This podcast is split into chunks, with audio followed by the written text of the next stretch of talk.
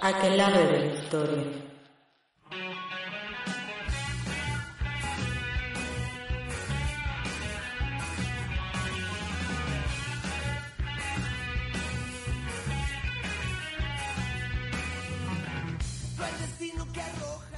Hola, bienvenidos a la Aquelarre de la Historia, nuestro número 154. Estamos aquí en Camina en- con mi querida amiga Stephanie. Hola. Mi querido Julio. Hola. Pues ahí vamos a platicar un poco sobre el metro de la Ciudad de México, obviamente por los eventos recientes del 3 de mayo, en el que como algún muchos sabrán, hubo un accidente en el metro Olivos y pues creímos pertinente pues hablar un poco de, de cómo ha sido la construcción, el desarrollo del metro. Y bueno, como saben, nuestra primera parte pues vamos a platicar un poco del sobre cómo se construyó esta red del metro. Digo, como saben, en la, la Ciudad de México para los 30, eh, 40, este, la población ya estaba creciendo. El auge económico de la Segunda Guerra Mundial, eh, la industrialización, el crecimiento urbano eh, y obviamente esto trae consigo el aumento de un flujo migratorio de gente que vive en el campo que se va a la ciudad para buscar trabajo. La capital del, del país se convierte como en este centro donde se concentra o uno de los centros donde se concentra la inversión económica,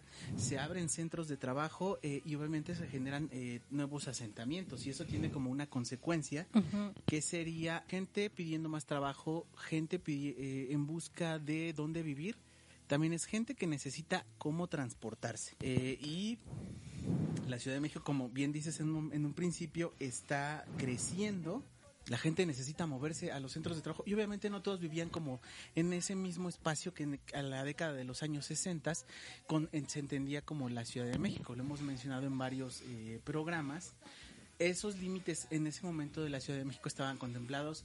Lo que es la, la delegación Cuauhtémoc, la Miguel Hidalgo, la Benito Juárez, era donde se concentraba todos estos espacios de trabajo, pero alrededor lo que actualmente eh, muchos entienden como la periferia, todas esas eh, colonias que empezaban a nacer a- en la zona de Ciudad Nezahualcóyotl, eh, Iztapalapa, Xochimilco, eran lugares donde estaban empezando a crecer colonias y que obviamente había gente ahí con la necesidad de, de transportarse.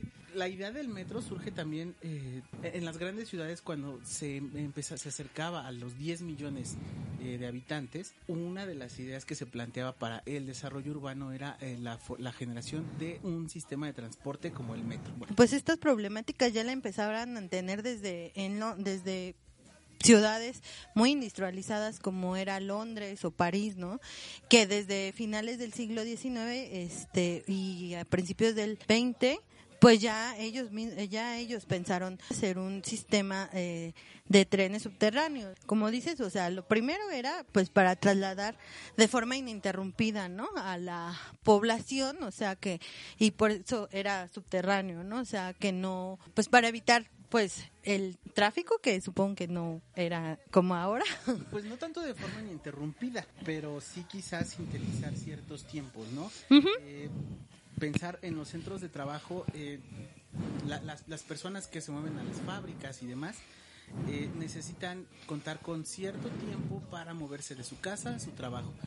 Eh, la construcción de sistemas de transporte como el metro implican mejorar la movilidad, los tiempos de traslado, quizá no tanto como dices que sean ininterrumpidos, sino simplemente que sean más rápidos. Por ejemplo, vas en un automóvil, si lo tienes, o vas en un autobús, o en los tranvías que había en, en ese ese tiempo tiempo, ajá se detienen cada cier- en ciertos lugares. En el caso, por ejemplo, del autobús, los semáforos, eh, las esquinas, la gente donde sea parada, que se descompuso, que hubo un accidente, que está cerrada tal calle. Con el metro no iba, eh, bueno, idealmente eh, no, no se se, se contemplaba que ibas a evitar ese tipo de cosas y en consecuencia eh, iban, se, se iba a sintetizar el tiempo, ¿no? Por ejemplo, a finales de la década de 1950, en la Ciudad de México se contaba aproximadamente como un poco más, poco menos de 2.500 autobuses y 500 eh, tranvías. No obstante, bueno, la ciudad va creciendo y para la década de finales de la década de los 60 hay poco más de 8.5 millones de habitantes eh, y bueno, este número de transportes empieza a verse como, bueno, ya no es suficiente. Eh, hay muchas fotos por ahí, ¿no? Eh, la gente en los tranvías, en los camiones que van colgando, bueno, se sigue viendo actualmente, ¿no? Pues el transporte no es suficiente, ¿no? Y existe esa necesidad de generar eh, otro medio que satisfaga esas necesidades y que sobre todo que permita a, a cada vez un mayor número de la población moverse sin necesidad de estar eh, esperando el camión. Cada vez sean como más de un solo, e, en una sola vez. Por eso las dimensiones del metro, con varios vagones y demás, es, es, lo que lo hace muy novedoso. Y precisamente eh, para las finales de la década de los 60 se toma como este modelo lo que se está haciendo en Londres, en París, en Japón. Eh, un ideal también modernizador, ¿no? Que precisamente para la década de los años 60, con el gobierno de Gustavo Díaz Ordaz, lo que quería de algún modo su, su eh, proyecto político era pues posicionarse como eh, un país ejemplar de América Latina que estaba como en vías de desarrollo, de progreso, de modernización y además de estabilidad social, ¿no? En unos años de efervescencia social como fueron los 60.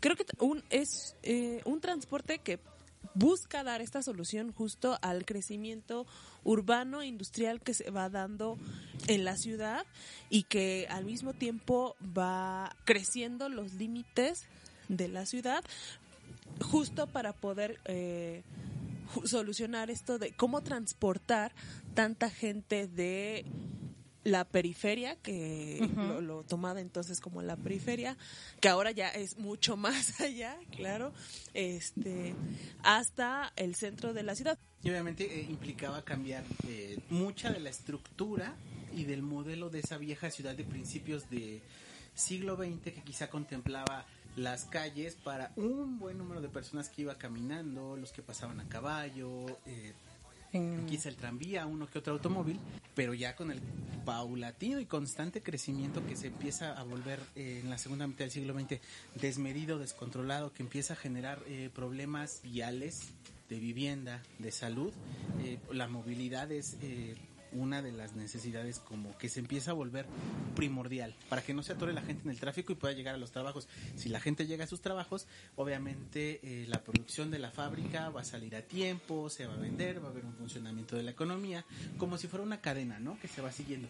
Y en ese sentido, el 29 de abril del 67 en el Diario Oficial de la Nación se publica el decreto el decreto presidencial con el que se crea el organismo público denominado sistema de transporte colectivo metropolitano, Metro para los cuates, que con los años pues fue conocido así. Se hace el decreto en abril del 67, pasa un par de meses y el 17 de junio, igual del 67, en el cruce de la calle de Bucareli y Avenida Chapultepec comenzó, bueno, o se dio por inaugurado eh, el inicio de la construcción de la primera línea eh, del metro, la línea 1 que todos conocemos aquí en la Ciudad de México, está de color rosa.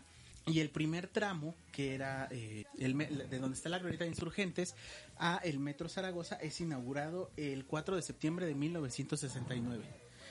Y obviamente con esto empieza eh, también una transformación no solo de la ciudad, sino de la percepción que la gente empieza a tener de esa misma ciudad, del espacio, porque ya se pueden mover de un modo más sencillo y de pronto eh, quizás si vivías en Zaragoza, bueno, en el metro Zaragoza. Que es el oriente de la ciudad, ¿no? Sencillo y rápido. Eh, Y que además, o sea, es como esta entrada al oriente de la Ciudad de México, al Estado de México, a la ciudad de Nezahualcóyotl, que está en ese momento creciendo y de pronto ese, esa cosita naranjada te ayuda a llegar a la colonia Juárez, que a nivel económico y cultural son mundos completamente diferentes, ¿no? Desde ese tiempo es algo que hay que creo que tener muy presente una de las empresas que se, se hizo cargo del desarrollo de obra pública y en este caso de la construcción del metro fue Ingenieros Civiles Asociados, ICA, que digamos hasta el día de hoy ha tenido eh, que ver en la construcción, en ampliaciones eh, de las líneas del metro eh, hasta años recientes. Pues sí, y parte de esta idea de que sea pues subterráneo también es como para pues no obstruir, ¿no?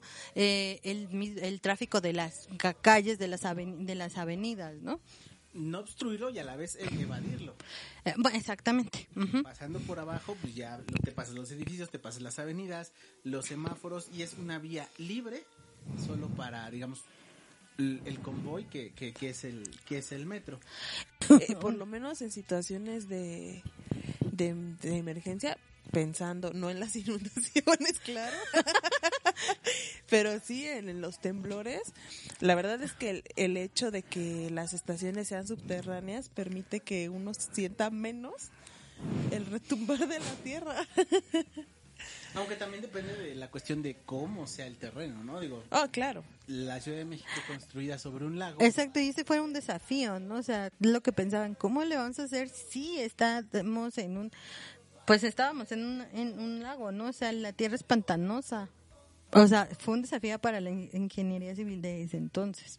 Bueno, ta- tan tan es así que mucho mucho de lo que se tenía planeado en un principio se tuvo que ir transformando ya viendo en la práctica las condiciones del terreno.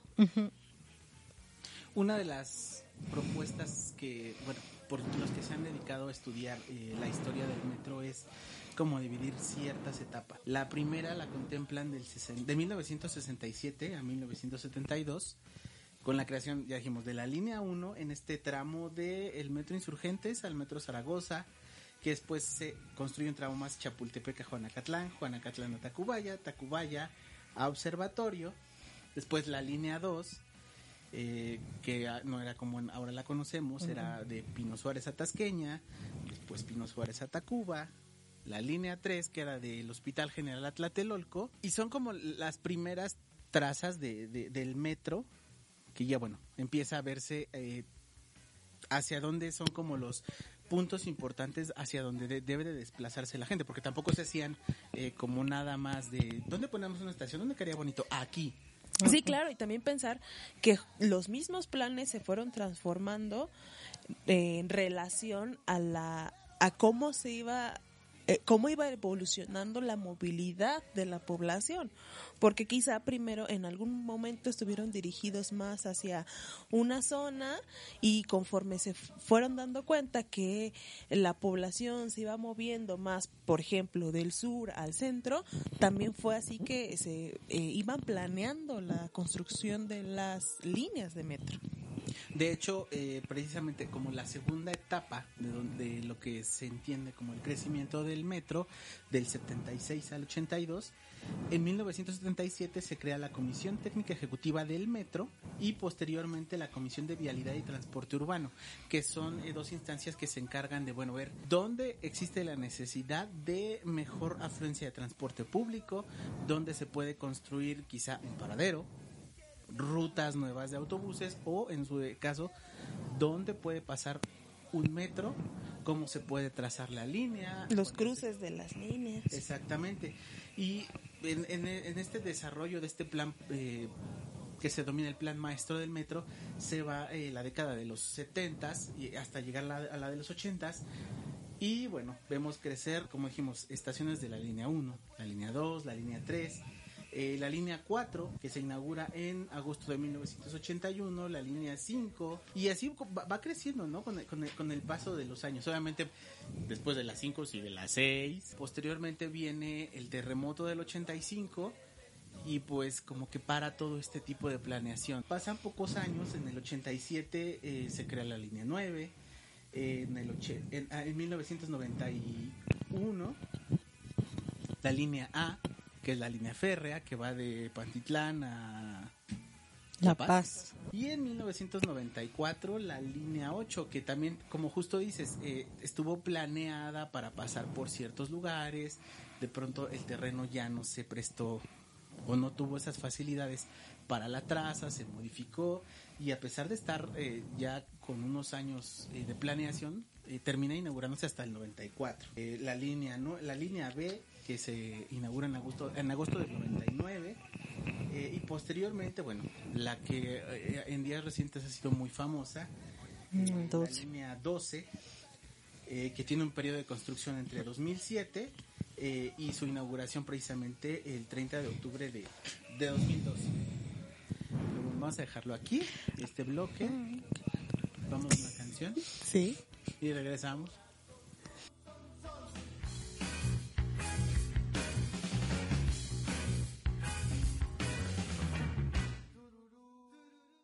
Este es el programa de dosificación para usuarios del sistema colectivo de la ciudad más grande del mundo. ¡Avance, joven, avance!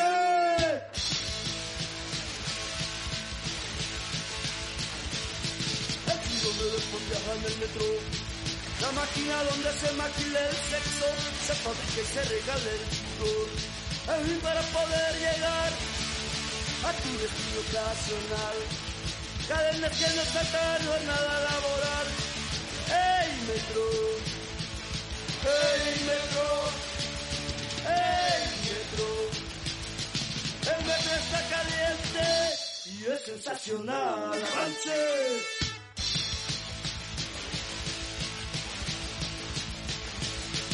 El síndrome de viajar en el metro. La máquina donde se maquila el sexo, se fabrica y se regala el sudor. El fin para poder llegar a tu destino ocasional. Cadenas que no tratan jornada laboral. ¡Ey, metro! ¡Ey, metro! ¡Ey, metro! El metro apesta patas y es sensacional. ¡Avance!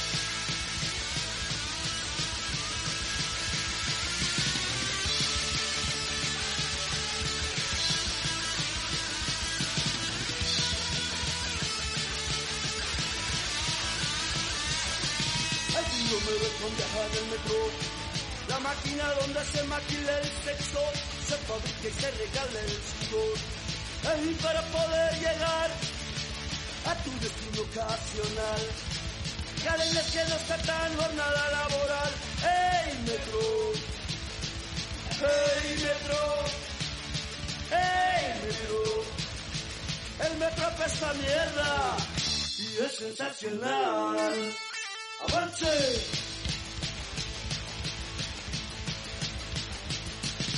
El síndrome de con viajar en el metro. La máquina donde se maquila el sexo, se fabrica y se regala el sudor. El para poder llegar a tu destino ocasional. Cadenas que no tratan jornada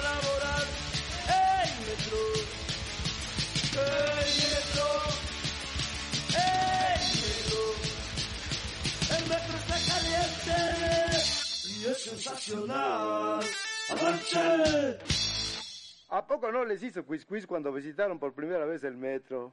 ¿No? Pues ¿cómo sabían tanto? A mí sí que se me frunció un poquito. Yo me dije, esto de perdida va a dar toques, ¿cómo de que no? ¿Y qué tal si se chamusca uno, eh? ¿Qué tal si se sale del hoyo y choca con un chorrito de tacubaya? ¿O se le cae el techo encima, a ver? ¿Y qué tal si llueve y se aniega todito y morimos ahogados como los que se ahogan en el periférico, eh? Ah, ¿verdad? Ahora sí, línguile, línguile, porque todo salió correcto. Pero ¿y si no?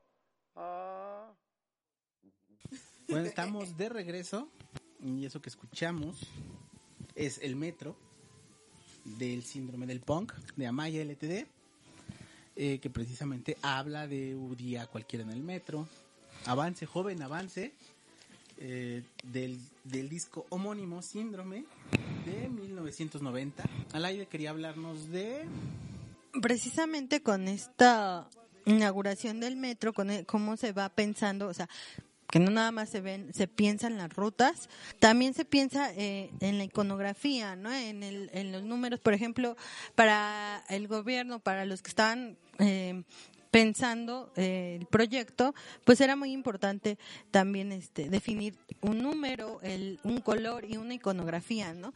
Pero so- sobre todo, pues porque estaban pensando en una población en que muchos eran analfabetas y pues eran pues es mucho más fácil no sé ubicar eh, la figura de Zapata eh, y cómo se llama y no nada más el nombre no y creo que pues eso es como algo como muy importante que caracteriza mucho pues al metro de la Ciudad de México Y la versatilidad, ¿no? Porque Ah, luego vas así ándale. todo apretado y nada más estiras el cuello Efectivamente. y dices, ah, el sombrerote, vengo en zapata.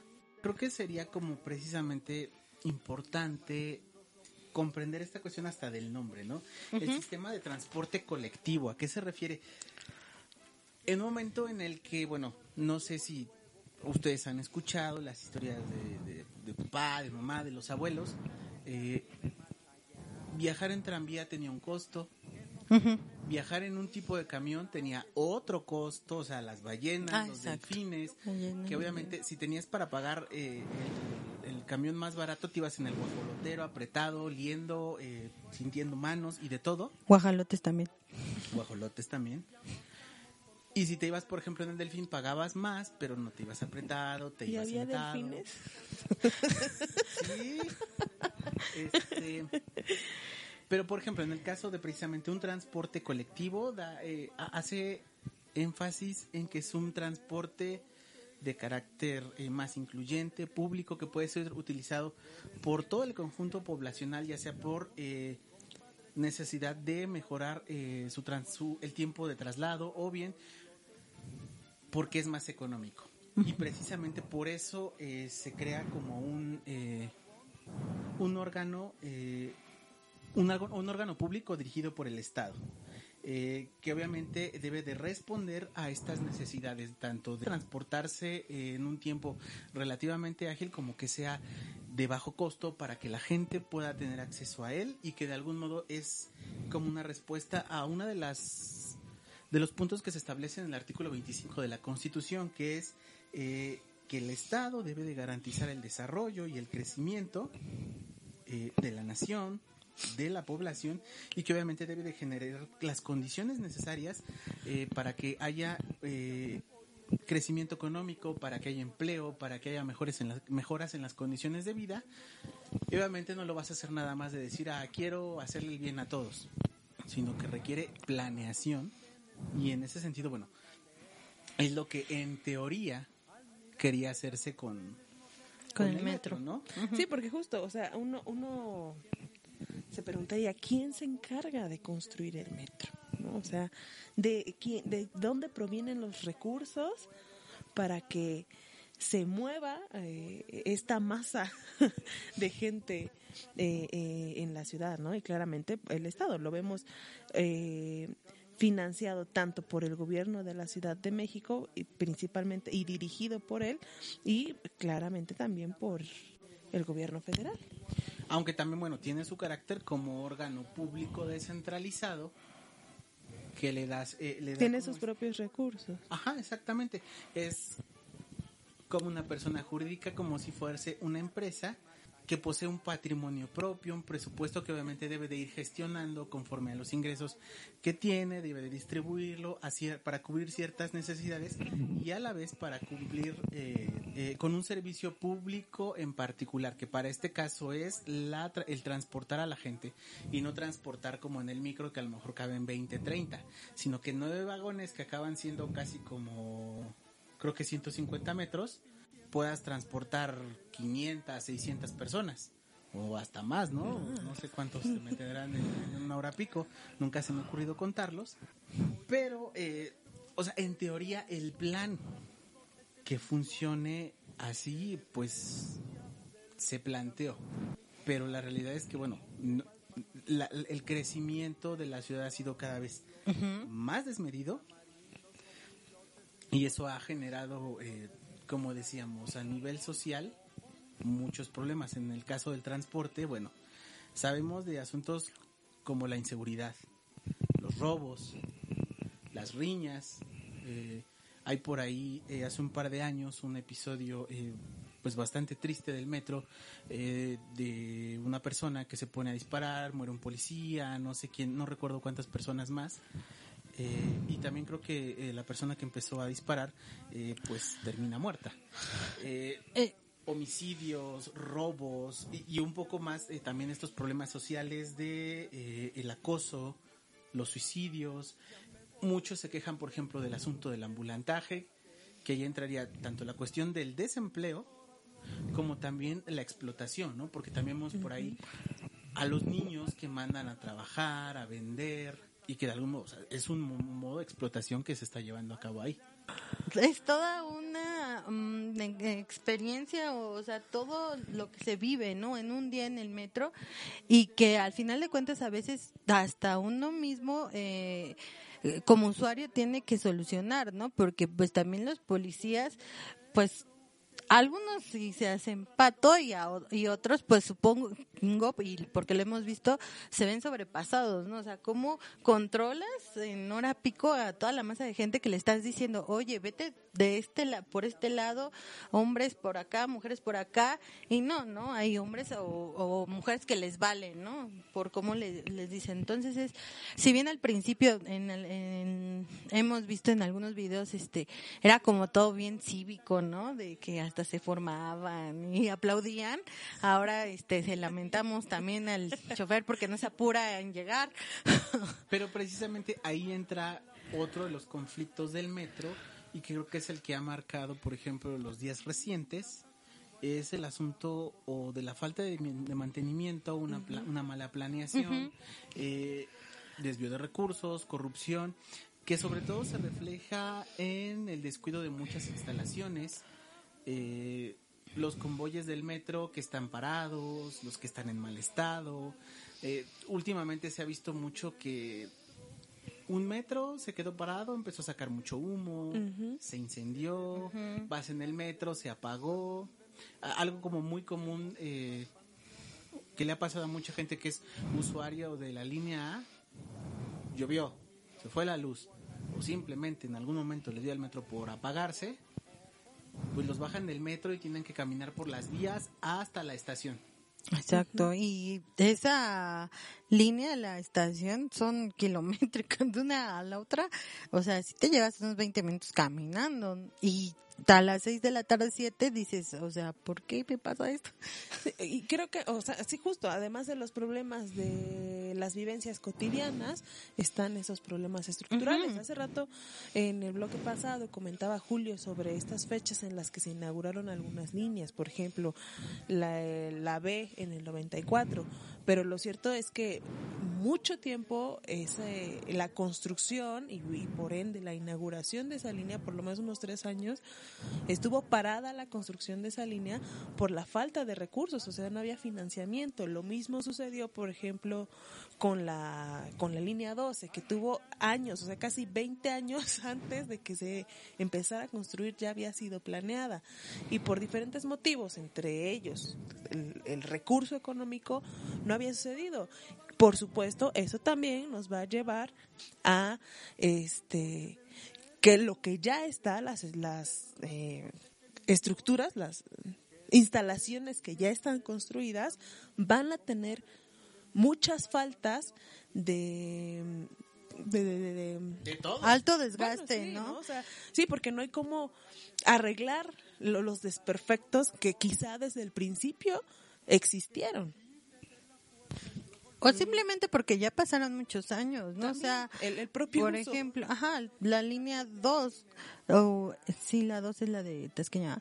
Este, creo que a- apenas hace unos años le, le dieron un mantenimiento mayor, ¿no? O sea, hace, y hace cuántos años, o sea, si la inauguran en los 60, a finales de los 60, pues hace cuánto que no la, que no lo hacían, ¿no? O sea, más de 40 años. Y uno se pregunta, bueno, si está a tres pesos o ahora ya a cinco pesos, y no son cinco personas, son millones de personas las que usan todos los días el metro, pues ¿de dónde, dónde- dónde queda ese dinero, no? Aparte, porque pues hay pocos tranvías, hay, digo, pocos trenes, entonces pues así como mucho personal el metro tiene, bueno, es algo que uno se pregunta, ¿no? Claro, creo que también ese ha sido un, un dilema, un gran debate en todo esto del metro, sobre todo cuando recién había subido, que costaba de tres pesos, que subió a, a cinco pesos, justo preguntándose, o sea, pero ¿qué pasa con todo ese dinero? No, o sea, no son cinco personas las que utilizan el transporte, el servicio, y por supuesto que, que uno ubicaría que hay manera de poder subsanar todo, todas esas fallas, ¿no? O sea, ingresos uno pensaría que no faltan, claro, también hay que considerar la inflación y todo lo demás, pero este en efecto, ¿no? Que hay muchísima corrupción dentro de todo este engranaje que quita recursos y que no eh, permite el buen mantenimiento de, todo el sistema de transporte del metro. Y que ha generado ese déficit que ha tenido como consecuencias eh, desde incidentes menores hasta accidentes eh, de consideración. Quizás son tres o cuatro los que más han marcado, pero por ejemplo han pasado cosas, eh, incendios en las vías, cortos. Hace un par de años, creo que fue en Villa de Cortés, se cayó una de las escaleras, de las escalinatas. Nada más en, en este año, en enero, que se incendió toda un... El centro de mando. el centro de mando. Pero bueno, para hablar de los problemas lo dejamos en el siguiente bloque Ok. y regresamos. Vamos a otra canción. Tamarindos o pilotes, ni guacales con melotes,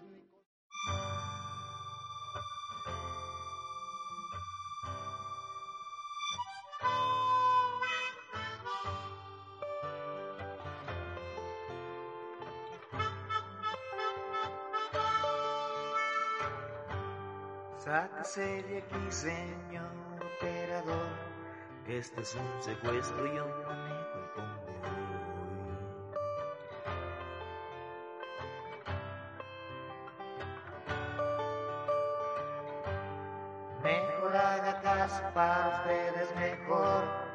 así es que un lado porque ahí le voy.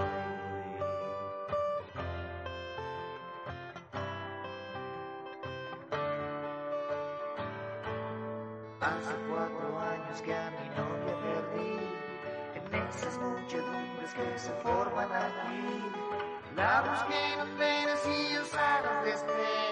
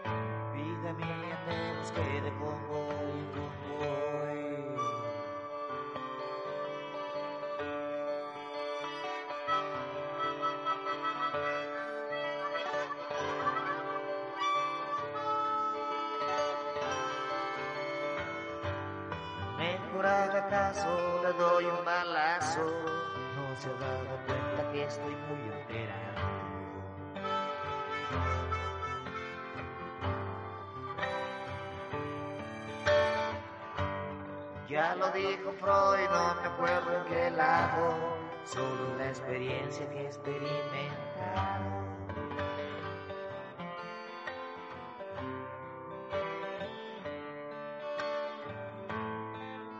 De la ruta que me lleva al trabajo, hoy estoy dispuesto a mandar al carajo. Llévame hacia algo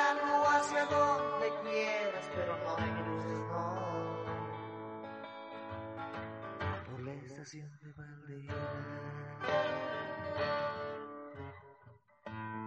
En la estación del metro Valderas. Ahí fue donde yo perdí a mi amor. En la estación del metro Valderas. Dejé embarrado mi corazón.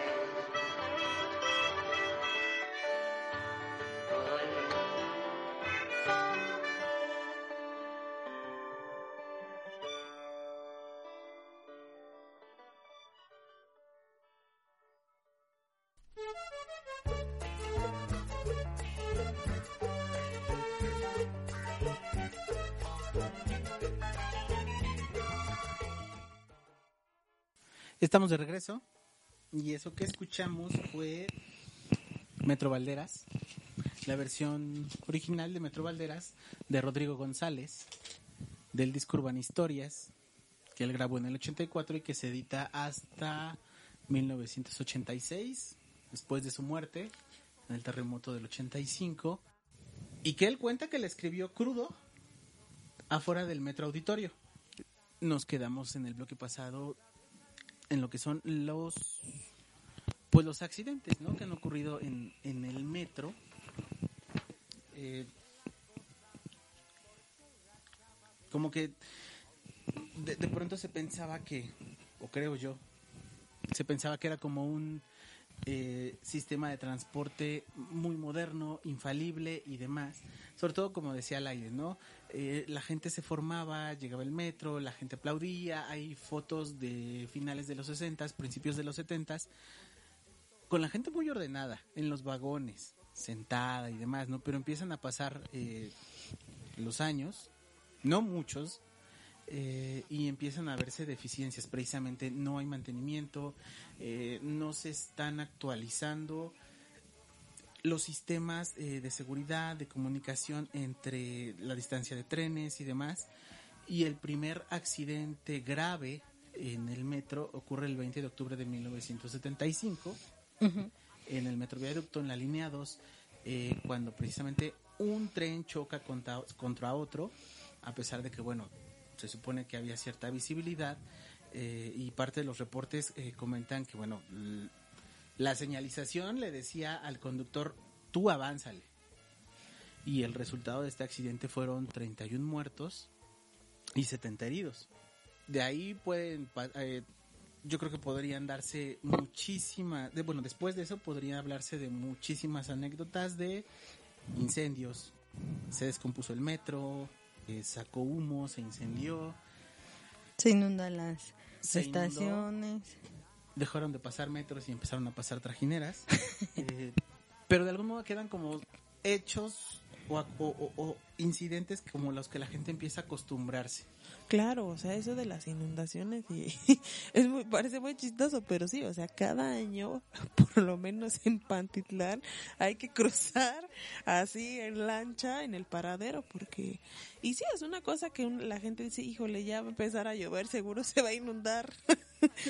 Y justamente la lluvia eh, tuvo como resultado otro accidente, este mucho más reciente, en mayo de 2015, Ajá. en el metro Oceanía. eh, ya en ese tiempo ya contábamos con camaritas en todos lados y pues en redes está, eh, bu- bueno sí, en redes, en diferentes plataformas está el video de este accidente, está lloviendo, está granizando eh, y el, mm, u- otra vez un metro alcanza a otro, terminan chocando, afortunadamente, bueno, según los reportes de, de- ese accidente, solo hubo 12 lesionados. Eh, pero estaba lloviendo, estaba granizando y el metro no frenó. Por la fuerza con la que iba, por el peso, por el desgaste de las llantas, por el desgaste del sistema de frenado. eh, y tuvo, tiene esa consecuencia, ¿no? El metro simplemente no se pudo detener, se impacta contra el otro. eh, y bueno, al menos esta vez solo hay, hay lesionados, ¿no? Pero es lo que se querría eh, eh, evitar y que creo que sobre todo a partir de, de- de ese momento, bueno, quizá desde antes se mencionaba, pero a partir de ese momento empieza a hacer más ruido la cuestión de, Mantener. de la necesidad de darle mantenimiento al metro. Este accidente ocurre en 2015.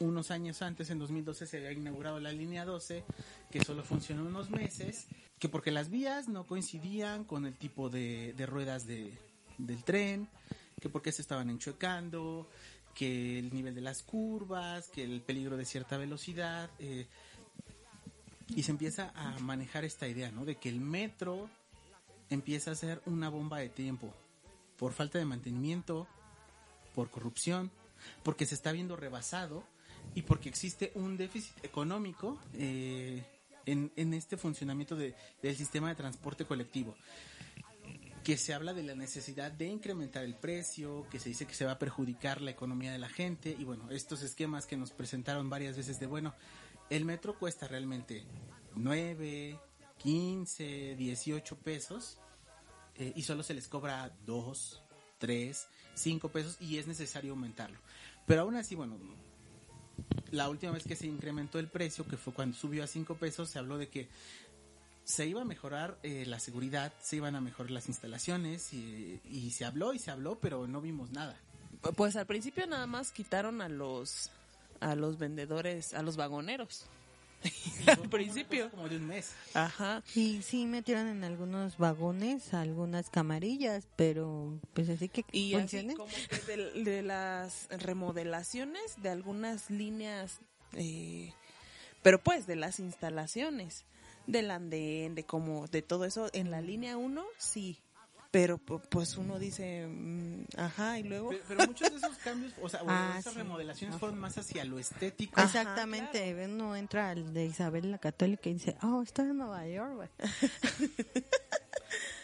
No pero pasa es- neto, pero estoy en Nueva York. Exactamente, está bien bonito. Sí, como dicen, en, en lo estético, en la apariencia, ¿no? Vimos eh, apenas también a Claudia Sheinbaum este, limpiando, ¿no? Un letrero para dándole mantenimiento. yo apenas le di mantenimiento. sí, ¿no? Pero pues no, o sea, hay que ver qué onda con con refor- los refor- con la estructura, ¿no? Reforzar este puentes, este toda eh, luego vemos cómo va chorreando agua del aunque no sea época de lluvias y uno dice, ¿de dónde sale esa agua? Es es residuos sólidos, residuos líquidos. Y bueno, ocurre posterior, eh, también hace mucho menos tiempo, el 10 de marzo del año pasado, el choque de trenes en, en Tacubaya, que deja un muerto y 41 heridos, que es ya casi a la hora del cierre, pero que al final de cuentas se da el choque. Ya se da en un tiempo en el que todo mundo con sus celulares puede subir los videos, transmitirlos, eh, y ya te enteras más de, de lo que va pasando, ¿no? Y es, es como ahí posible también ver cómo, eh, como decía el aire, se ve rebasada esa capacidad de los cuerpos de seguridad y también pues como de estos protocolos eh, ante emergencias que tienen en el metro y demás que realmente pues pues no funcionan, ¿no? Porque al final de cuentas en un accidente, en una crisis, también es difícil controlar a la gente, reaccionar ante que quizá hay heridos, puede haber muertos, que un incendio o qué sé yo, eh, y pues al final de cuentas, como seres humanos, todos los que están ahí en, en los protocolos, pues están no están exentos de fallar, ¿no? En, el- en enero de este año, empezando el año, el 9 de enero, se incendia el, el centro de control. Murió una mujer policía, hubo como 30 lesionados. Y ahí fue como donde ya empezó a detonar mucho más, ¿no? La, la cuestión de qué pasa con el metro. Se suspende la línea en seis, en seis de las líneas existentes. ¿Por qué? Porque es el centro de mando de todas ellas y se tiene que actualizar todo el equipo, eh, equipo que está acondicionado desde hace 20, 30, 40 años y que no ha recibido mantenimiento, eh, que necesitan técnicos especiales para que vengan a trabajarlos porque los que están no saben. O bien también lo que mencionan muchos de los trabajadores del metro, ¿no? No tienen dinero para comprar las piezas, no tienen las herramientas suficientes, tienen que improvisar con lo que tienen, fabricar piezas o tratar, bueno, como buenos mexicanos, de, de, de hacerlo así, eh, de solucionarlo, de algún modo. Sí, muchas veces hasta con tus propios recursos, ¿no? O sea, porque el mismo centro de trabajo no te los da, ¿no? Y, Y, es ah, muchas de sus quejas. Ah, Bueno, ¿cómo, cómo, incluso como empleado, cómo con tus recursos podrías conseguir lo necesario para eso, ¿no? Es, muy complicado. Pero pues sí, o sea, las, ah, todo el caos que eso provocó, cómo se tuvo que, se tuvieron que adaptar transportes emergentes para poder movilizar a toda la gente que viaja a través, o que viajó, o que viaja, viajaba a través de, de esas líneas. Y aún, aún todavía, ya a casi cuatro o cinco meses, eh, se reporta que pues igual no, no se ha, ha- ha solucionado del todo, que quizá los mismos conductores tienen que ir manejando casi a ciegas, ahí avisándose entre ellos, vía radio, para saber más o menos cómo van y no, justo no provocar choques como se ha dado en anteriores ocasiones. Y eso me hace rec- recordar, por ejemplo, cuando hace también un par de años fue, el cho- fue un choque del tren ligero. No nada que ver con el metro, pero al final de cuentas choca el tren ligero y eh, los operadores mencionan que no tienen tal cual una red de comunicación para eh, decir cómo están posicionados, sino que a través del celular se hablaban, se mandaban mensajes para decir eh, tal convoy está en tal lugar, en tal posición y a veces llegaba rápido el mensaje, a veces se tardaba, si fallaba. eh, esas deficiencias, ¿no? Que, que permanecen que- y que como bien decían hace un rato te hace pensar, bueno, hay incrementos en los costos y hacia dónde está yendo ese dinero, ¿no? El, el, el punto quizá más crítico, donde más se ha cuestionado ahora, es lo que pasó hace un par de días, el 3 de mayo, eh, el derrumbe de, del puente, bueno, de parte del, de- del, del puente de donde pasa el metro, en el Metro Olivos, que hasta ahora, si no mal recuerdo, ya llevan 26 muertos. Fallecidos. Eh, y donde al final de cuentas eh, el gobierno sigue pues sin responder, ¿no? Ahora se, se, se habla de, bueno, hay que esperar a los peritajes, a, a que se determinen investigaciones, se deslinden responsabilidades. Pero detrás de eso hay una constante denuncia de muchos de los usuarios, de gente que vive, que vive en los alrededores de... eh, se mueve mucho el puente, eh, hace ruido, se está colgando, se está cuarteando, eh, y se habló de reparaciones y demás, que bueno, o sea, se vuelven muy cuestionables de qué tan eficientes o de verdad si se hicieron estas reparaciones o qué pasó con el dinero, eh, porque pues son reparaciones que duran un par de meses, un par de años, eh, pero los problemas siguen, ¿no? Y creo que se termina volviendo un asunto eh, muy político, en primera porque estamos en año de elecciones, y dos, pues finalmente eh, una cuestión que ha ocurrido eh, en los gobiernos, esto que pareciera ser como una carrera de mientras estoy en gestión tengo que apresurar cierta obra pública para inaugurarla, para decir que yo la hice, que yo la saqué. Ha pasado con los hospitales, que los inauguran eh, y no están ni siquiera terminados. Se dio con algunas líneas del Metrobús que también las inauguraron, las estaciones estaban sin terminar. Obviamente en la que se iba a inaugurar se terminó todo, se veía muy bonito, viajando en el Metrobús pues no te das cuenta de todo lo demás. Y es el caso de lo del metro, ¿no? En la, en la línea 12 hubo muchas observaciones, recomendaciones, eh, modificaciones. No queda por aquí, bueno, vamos a pasarlo por acá. ¿Iba a ser todo subterráneo? No, a la mera hora un tramo va a ser elevado. La cuestión de, del suelo, ¿no? De que es un suelo blando en esa zona. Porque es de pantanoso, eh, la, la, la cuestión de- de- del sismo que dañó muchas instalaciones y que bueno, pareciera que como que nada más se les puso un parchecito y pues ahí quedó, ¿no? Y, pare- y, y, pues a final de cuentas las consecuencias ahí están, eh, hay, hay víctimas, hay familias que están pidiendo justicia eh, y un gobierno que de pronto parecía como que pues me mantengo al margen de decir tal cosa hasta que haya una, una investigación. Y bueno, y también, o sea, todas las manos que están ahí metidas, porque Exacto. eh, es como, eh, es, ay, ay, ay, ¿cómo decirlo? Bueno, es que al final de cuentas es toda una corriente ahí eh, mm, política de izquierda, ¿no? O sea, si nos vamos a que exactamente, el- o sea, el gobierno de ahorita de, de López Obrador, que es de izquierdo, que es de Morena, su, bueno, de supuesta izquierda, pues eh, le dice, es que no puedo mejorar el país, ¿no? Eh, porque ahorita, porque tenemos años, ¿no? De corrupción, de bla, bla, bla.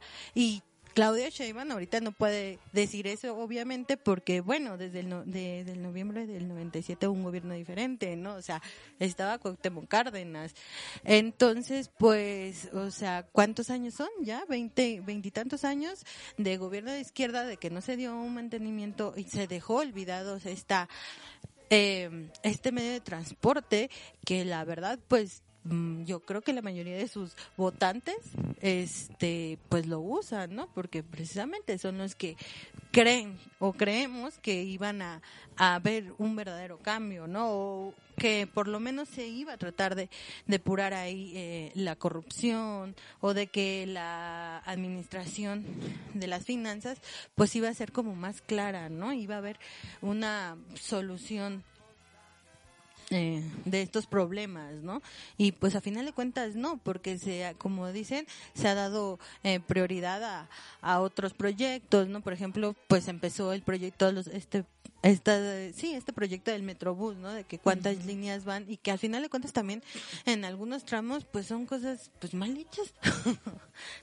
Aparte de lo, de lo, de lo que puede estar mal hecho, como este cuestionamiento de, bueno, lo que se lo que se pudo gastar en construir una línea, ¿por qué no se pudo invertir mejor en mejorar lo, lo, lo que ya está hecho? Ah, porque ah, eso era lo que voy a decir ahorita, ¿no? o sea, tantas manos que están metidas, no solamente pensar en todos los gobiernos por los que ha pasado estas revisiones y que no se han hecho, ¿no?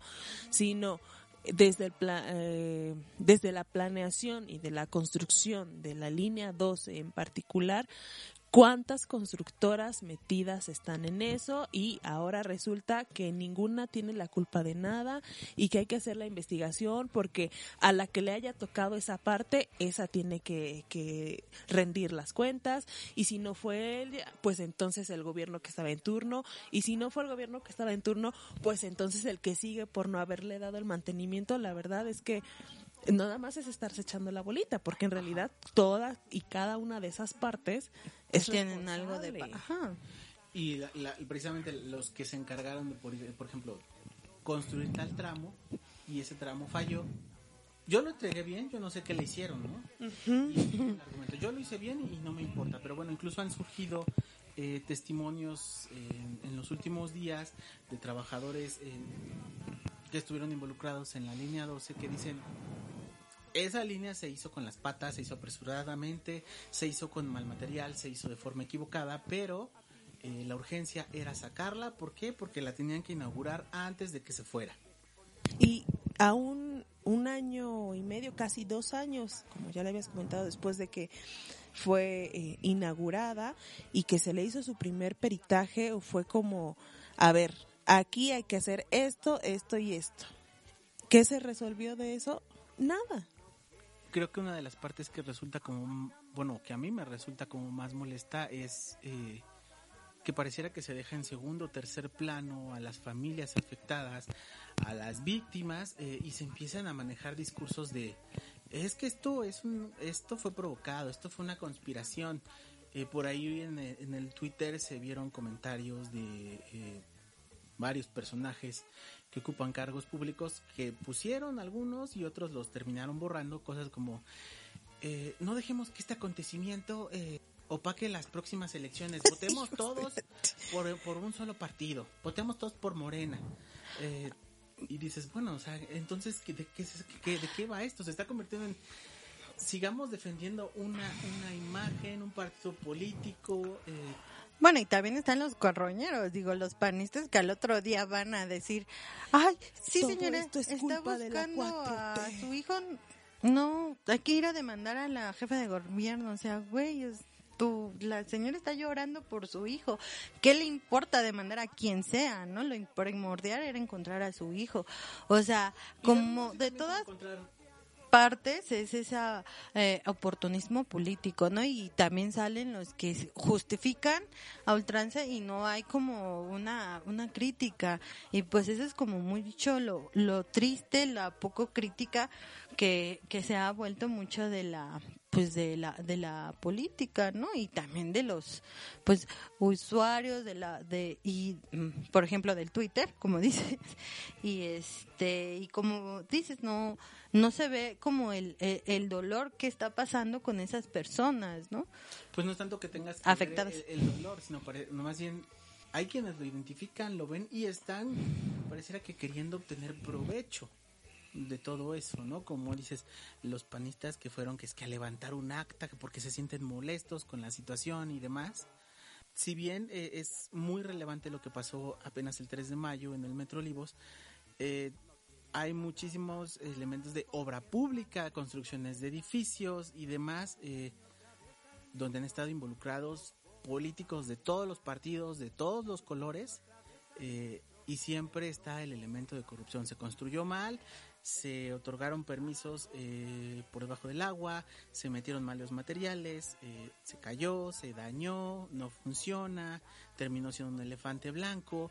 Eh, y pareciera, ¿no? Que precisamente ahora con la línea 12 estamos ante eso, ¿no? Un elefante blanco que se ha estado reparando, que no funciona, pero del que de pronto nadie tiene la culpa de lo que pasó todo el mundo se echa la bolita, todo el mundo dice yo no fui, todo el mundo dice que es para el peritaje y creo que la mayor parte de, la, de las personas sabe que ese peritaje va a decir eh, hubo un desgaste y punto. O nada más culpar igual a, los ingenieros, a los albañiles involucrados y ya, ¿no? Al final de cuentas a las grandes cabezas no se les va a decir nada, ¿no? No se va a cuestionar, por ejemplo, qué onda con, con el sindicato, que su dirigente cuántos, ya, cuántos años lleva ya, ¿no? O a la misma directora del metro que que quién sabe para qué. Es que ella es directora, no es la, no lo, ella no construyó el metro. Ay, hombre, también ella con sus comentarios. No, y ahorita porque está enfocado particularmente en esa línea, ¿no? Y pues esa línea que se construyó en los gobiernos de la izquierda, desde el PRD y ahora Morena, ok, pero las fallas que existen en otras líneas que ya, por ejemplo, en la 9, en la, 9, la experta en la 9, este, en el tramo que va, creo que de Pantitlán a Puebla, les juro que hay una parte en la que el metro hace una pequeña parada antes de seguir su camino y tú sientes que estás de lado como en la cabaña del tío Chueco. Sí, cierto. Tú dices, esto en cualquier momento se va a voltear. Y tratas de irte del lado que esté menos inclinado hacia abajo. ¿Y eso, eso qué? ¿También es culpa de, de un gobierno y de un partido político en particular? Pues no. Es más bien, pues como decimos, es eh, falta de mantenimiento de todos los gobiernos, es la eh, que no se piensa, al final de cuentas, en pues en, en más infraestructura, ¿no? Para lo, para el peatón, para la pues para la gente trabajadora, ¿no? Más que en metro, en, eh, digo más bien más que actualmente en Metrobús, ¿no? Porque ni siquiera en los autobuses, o sea, ¿cuántas veces? Y que ha delatado que hay una clara preferencia por el automóvil.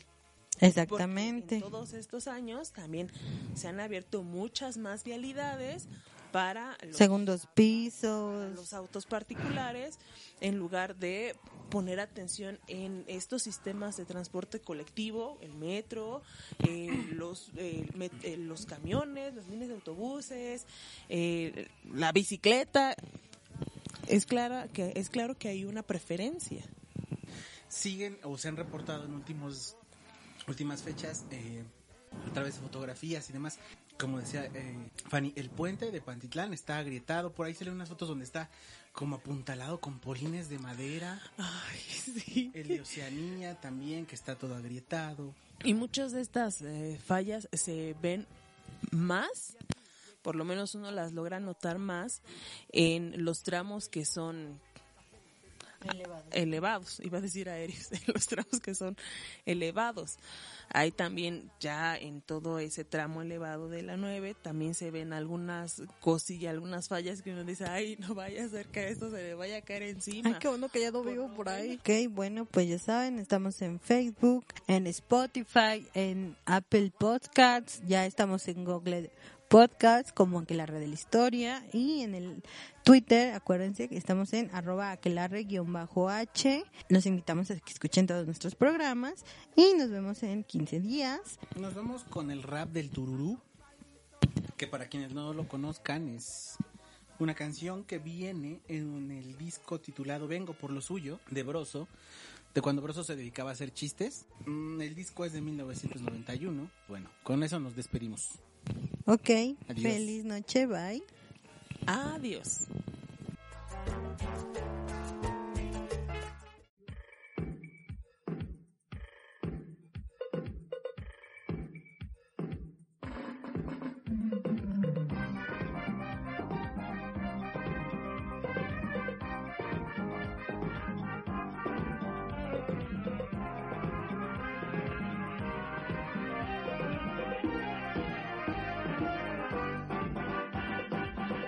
Señoritas y señores, lo que gusten cooperar, desde un 20 hasta un quintito, lo que ustedes quieran dar. Me subo en el metro, el metro Portales, ahí viene ya el metro lleno de carnales. Viajar en el metro es cosa bien padre, porque el metro corre siempre hecho la duro. Ya se paró el metro en la estación Xola, cuando siento que algo me pica la mano, de un jalón me sacan volando pa' afuera, caí de puras nachas, qué poca manera.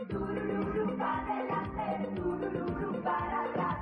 Si el tururú no termina, yo no sé qué va a pasar.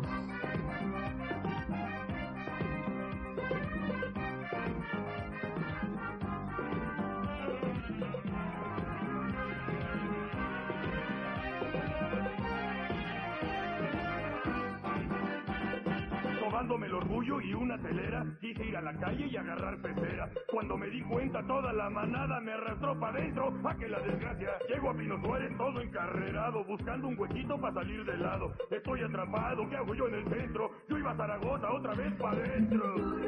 Para adelante, para atrás. Si el no termina, no sé qué a pasar.